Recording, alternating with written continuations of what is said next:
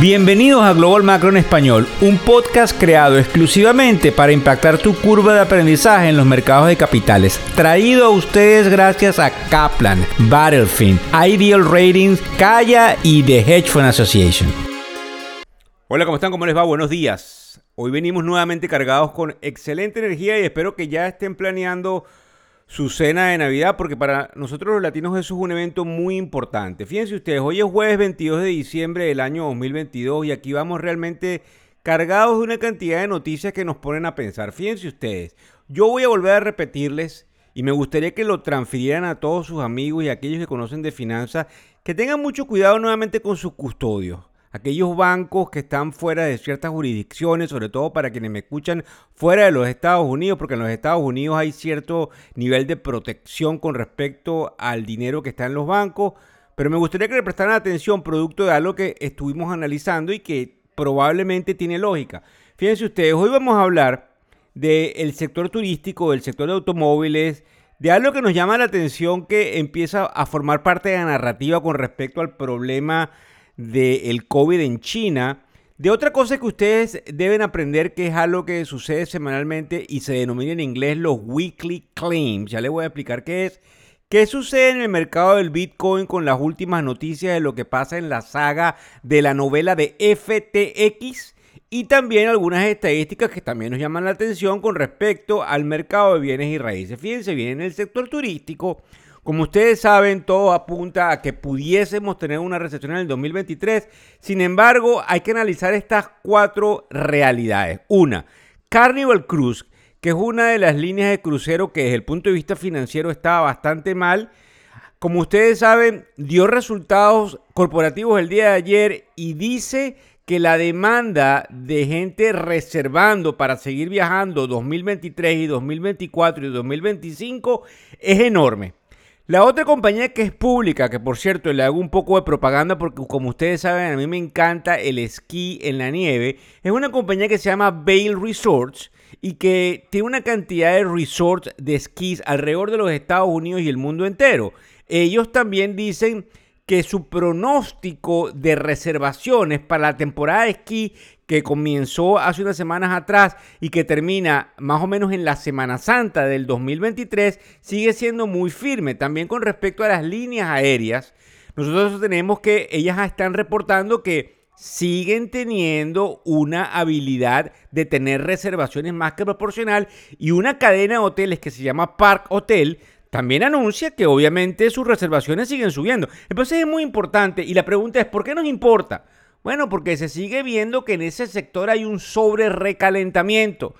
Y eso nos interesa porque de allí viene lo que puede hacer la Reserva Federal que de todas, todas quiere bajar la inflación, cosa que no sucede con un recalentamiento en este sector. Otra de las cosas, el sector automóviles. Fíjense ustedes, una compañía importantísima, por lo menos aquí en los Estados Unidos, de venta de carros usados que cotizan en la bolsa que se llama CarMax.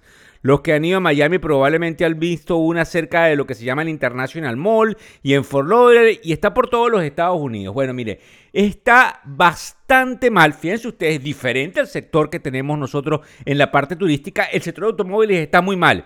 Para que tengan una idea, la facturación cayó 23% con respecto al año pasado. Ellos reportaron esta mañanita, a las 6 y 50 de la mañana salieron sus resultados hora del este de los Estados Unidos están teniendo que tener provisiones con respecto a potenciales pérdidas en los créditos. Ellos tienen una división que da créditos para esos carros y definitivamente están poniendo provisiones y indudablemente observan menos compradores. ¿Por qué esto nos importa? Bueno, porque lo que está haciendo la Reserva Federal en función de las tasas de interés está causando una mella en este sector. La gente prefiere experiencias que bienes. La gente prefiere disfrutar que acumular. Entonces esto es un cambio en la dinámica que nos llama mucho la atención porque en cualquier momento a la gente se le va a acabar esa posibilidad de seguir disfrutando y eso precisamente es lo que quiere la Reserva Federal para bajarnos las expectativas inflacionarias. Otra cosa que no es tan positiva es el hecho de que en China ya empiezan algunos a decir que producto de la hecatombe, la cual ni siquiera sabemos en Occidente porque todo está totalmente controlado por el régimen chino, pudiese dar pie a una nueva variante que pudiese ser sumamente peligrosa y pudiese arropar al mundo entero.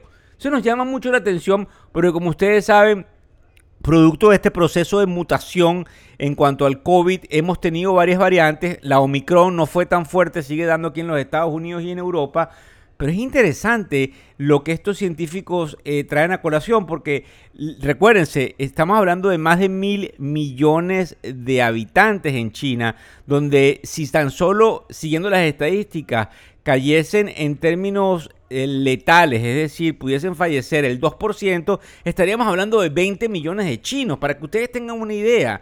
Nosotros tenemos alrededor del 6 y tantos millones de lamentablemente fallecidos por COVID. ¿Ustedes imaginan que pudiésemos llegar a triplicar esa cifra? Eso sería una hecatombe y si esto se convierte en una situación que puede dominar nuevamente los titulares, definitivamente es algo que no quisiéramos que suceda. En el caso de lo que yo les explicaba ahí arriba con respecto al Weekly Claims, estos son unas estadísticas que salen semanalmente, por eso se llama Weekly Claims, que básicamente es claims, es lo que yo participa, eh, digamos, ávidamente reclamo.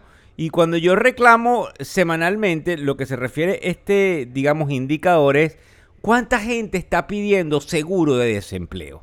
¿Por qué es importante?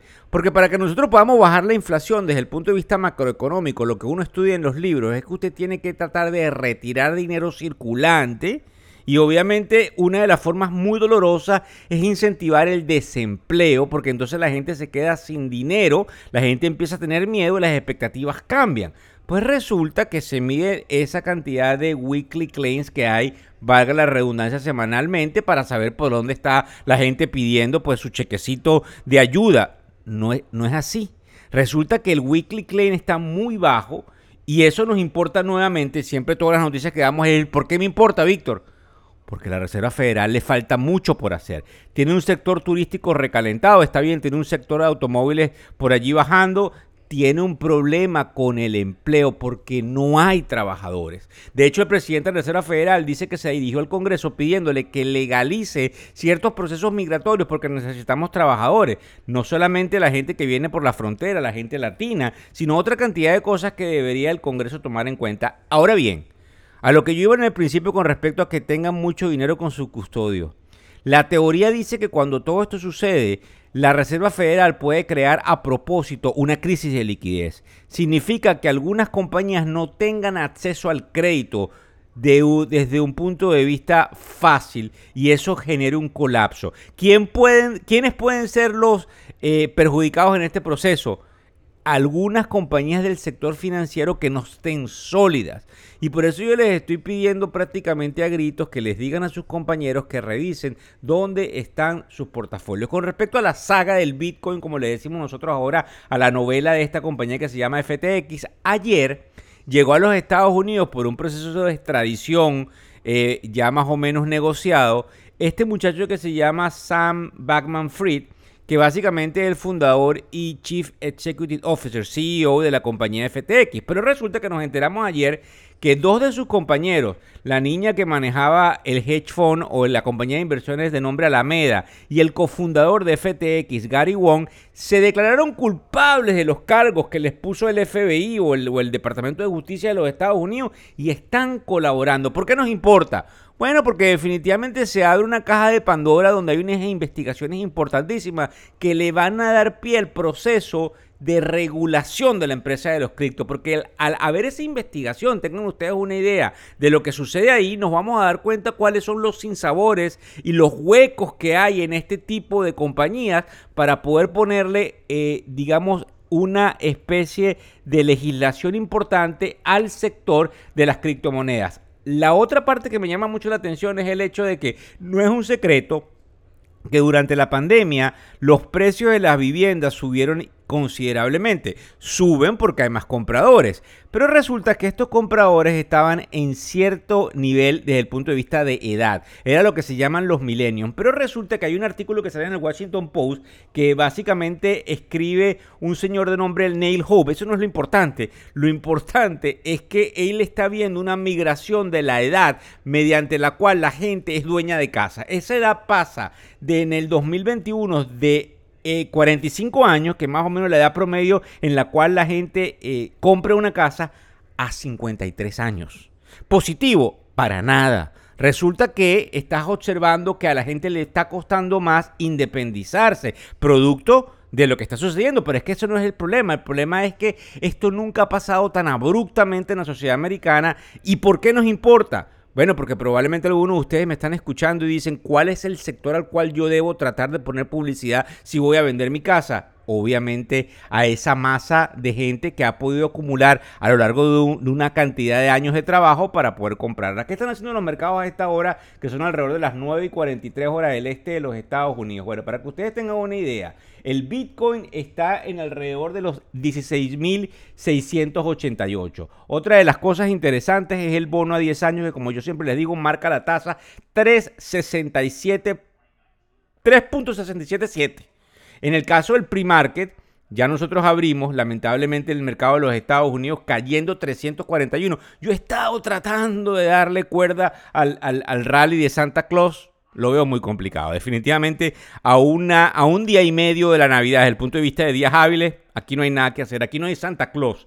Es muy complicado que esto sea. Y, y acaba de ser una noticia para los que les gusta el fútbol americano que la compañía de DirecTV perdió los derechos del fútbol americano y quien la ha ganado nada más y nada menos que negocia con la NFL es la gran compañía Google y a través de la plataforma de YouTube vamos a poder observar todos los juegos de la temporada de fútbol americano en un acuerdo multianual que hizo esta federación con la gran compañía Google. Muchas gracias por seguirnos. Mañana tenemos más información. No se aparten de las redes sociales, síganos y definitivamente aprendan lo más que puedan de algo que los afecta directa o indirectamente. Muchísimas gracias por su atención. El podcast Global Macro de Factores Económicos ofrece una visión global de los mercados de valores y dicho análisis es producto de la compilación traída por diferentes fuentes de investigación de mercados institucionales. Por motivos y declaración regulatoria, este podcast no debe ser interpretado como una recomendación precisa en inversiones, bien sea en productos y o vehículos financieros. Y además, sugerimos consultar con su respectivo asesor particular de inversiones o su equivalente en caso de suscitarse cualquier duda que pudiese derivarse de nuestra fuente informativa. Este podcast es narrado por Víctor Hugo Rodríguez, quien es un conocido profesor y comunicador financiero, cofundador de la plataforma educativa ilafin.com. Muchas gracias.